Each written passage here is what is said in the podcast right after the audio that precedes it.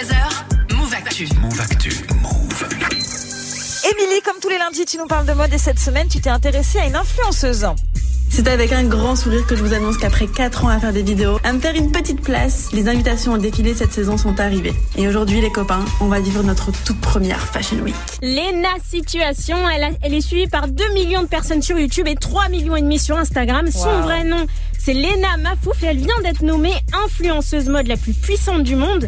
C'est le résultat d'un algorithme qui a mesuré en fait son impact dans la mode cette année. Elle détrône un poids lourd de l'influence, Chiara Ferragni, une styliste italienne suivie par 26 millions de personnes sur Instagram. Et ça fait longtemps que Léna Situation s'intéresse à la mode?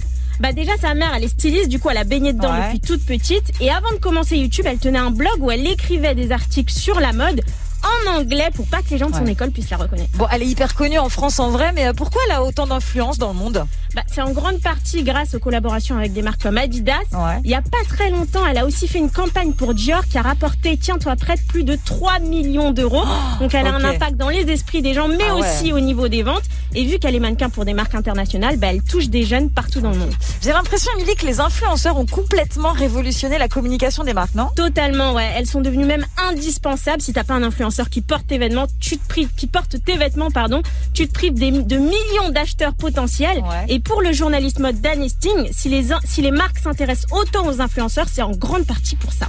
Les marques institutionnelles ont compris que s'associer à des célébrités, c'est faire du chiffre. C'est pas pour rien que les fameuses collaborations avec des célébrités ont fleuri depuis le début des années 2000, depuis que les maisons de couture françaises et italiennes ont été rachetées par des grands groupes capitalistes comme LVMH et Kering. Ouais, et dans les défilés de mode, on leur déroule euh, le tapis rouge maintenant. Ouais, d'ailleurs, Lena Situation, elle raconte qu'à son premier défilé balmain, tout le monde l'a snobé. Ouais. Aujourd'hui, elle est invitée au premier rang et Tu dans les défilés, il y a une géo- géographie hyper importante.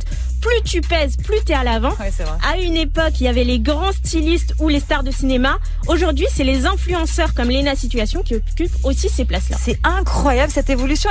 Est-ce que tu trouves, euh, Greg, que c'est positif, toi, tout ça? Eh ben c'est positif, ça dépend dans quel sens. Après, Ah. euh, oui, c'est positif parce que euh, Lena Situation, elle est, enfin, elle est plutôt dans la bienveillance et elle Ouais. est plutôt euh, et elle fait des, des, des, des- elle te propose des conseils, enfin Ouais, voilà, des conseils qu'une copine pourrait te donner. C'est pas de l'arnaque, quoi. C'est pas de l'arnaque. Les influenceurs dans ce sens-là qui Ouais. te donnent leur avis sur un truc, c'est le principe de l'influence. Donc euh, Mm. pourquoi pas? Après, il y a des partenariats, donc c'est euh, forcément un peu Oui. un peu dirigé, mais voilà. Je préfère Lena Situation que des euh, influenceurs de Dubaï qui te vendent des crèmes miracles Ouais, interdites en oui, France. oui, tu vois. oui, oui, oui. Donc, comme ça, euh, oui. donc Ouais. je comprends l'in- l'influence euh, Ok. des influenceurs du coup. C'est incroyable ce que c'est devenu. C'est un truc de Ouais. fou.